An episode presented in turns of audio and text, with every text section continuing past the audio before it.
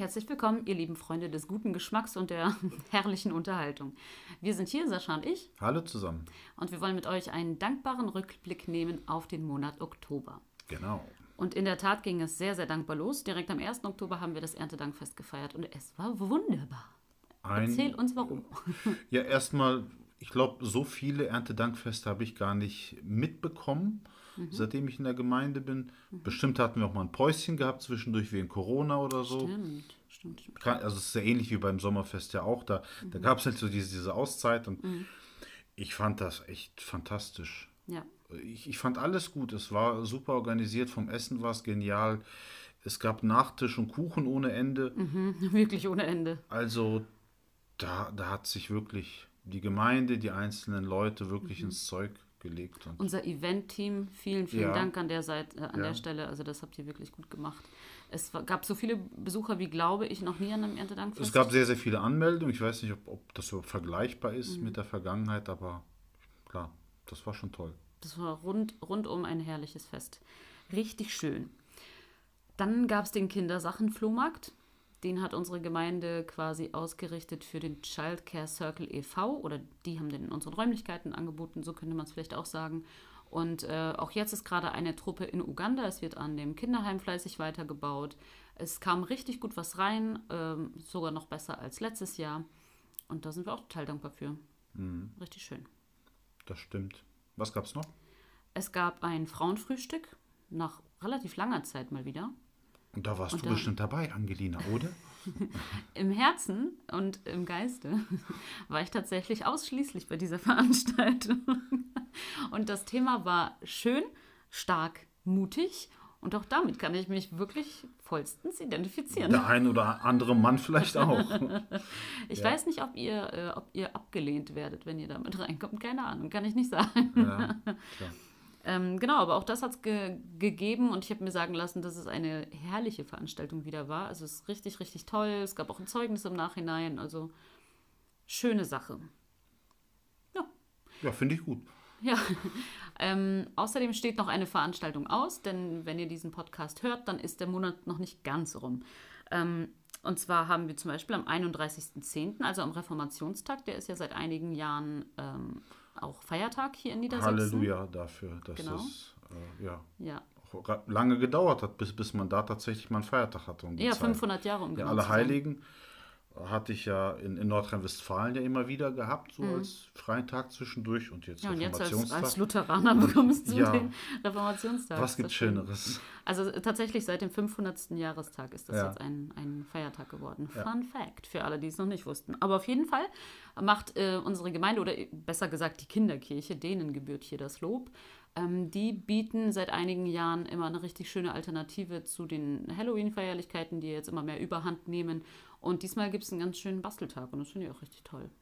Eine super Alternative. Also echt. hätte ich mich jetzt auf jeden Fall angemeldet, wäre ich ungefähr sechs Jahre alt. Jetzt habe ich das ja knapp überschritten und deswegen komme ich auch schon zu dem nächsten Thema. Und zwar äh, würde ich gerne noch mal kurz unsere Predigtreihe ansprechen. Ja, die ja fast beendet ist, jetzt Genau. zum Aufnahmezeitpunkt. Ja, ein Sonntag steht noch aus. Genau.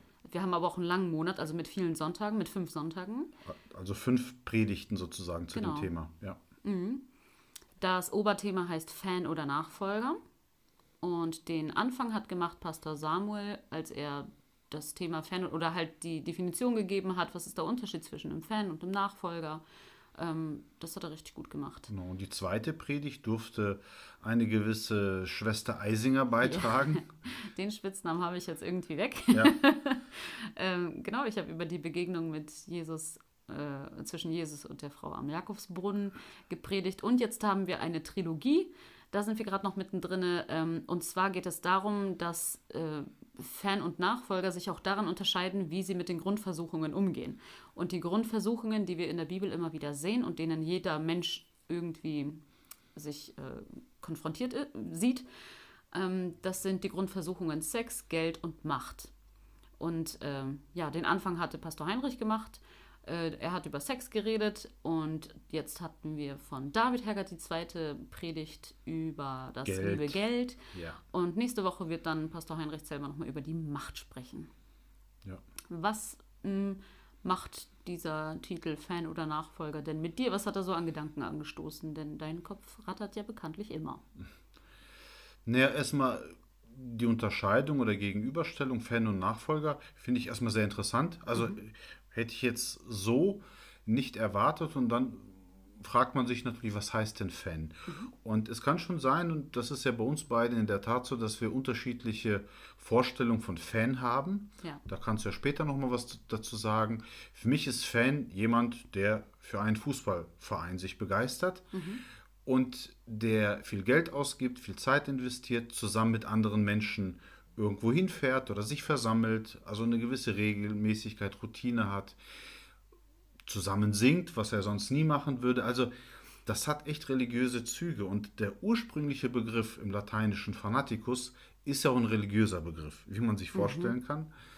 Und deswegen ist diese Gegenüberstellung schon sehr passend, so gesehen, weil da natürlich eine Religiosität in Anführungszeichen deutlich wird durch dieses Fansein, die kritisch zu sehen ist. Mhm. Also es ist im Grunde genommen Religionsersatz. Also viele Fans ja. haben in ihrem Fansein eine Ersatzreligion. Einen Götzen.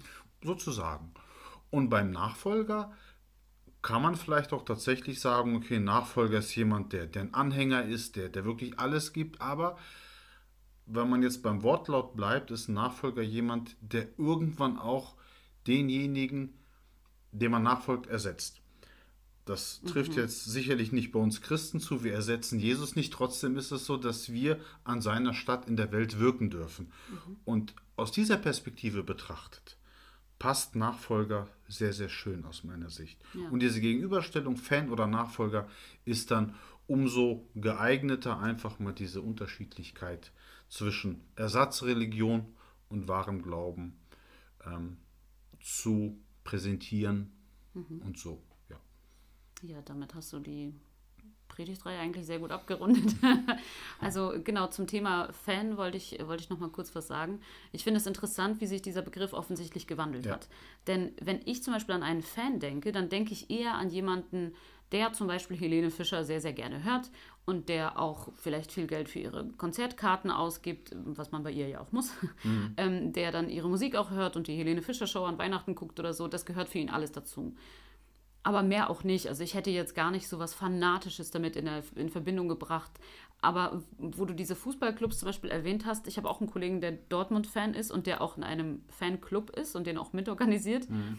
Und einmal drohte ihm ein Rausschmiss aus dem, aus dem Stadion. Ja, und dann wirst du ja für die, für die ja. ganze Saison gesperrt. Das Schlimmste, was einem passieren kann im Fan, ja. Und das war für ihn, glaube ich, auch wirklich, wirklich schlimm. Und das habe ich aber nicht so ganz auf dem Schirm gehabt offensichtlich, was ich aber auch noch damit sagen wollte, hat dieser Begriff Fan auch eine, eine Wandlung durchlebt. Ja. Also es ging halt eigentlich um so einen fast religiösen Fanatiker mhm. und inzwischen ist das eher so was relativ Seichtes. Also dieser Begriff wurde schon ein bisschen verwässert. Das stimmt, zumal die knallharten Fans in dem Sinne auch Ultras genannt werden oder genau. sich selber so nennen. Ähm, klar, das ist so, aber da sieht man mal, wie stark diese Begriffe einem Wandel ausgesetzt sind und wie, wie, wichtig es auch vielleicht manchmal ist, sich dieser Begriffe und dieser Wandlung, dieser Unterschiedlichkeit dann auch bewusst zu werden. Mhm. Ne? Ja, ich glaube, das war es für heute, oder? Ich denke schon. Lass uns Schluss machen. Alles klar. Wir äh, hören uns dann Anfang November wieder.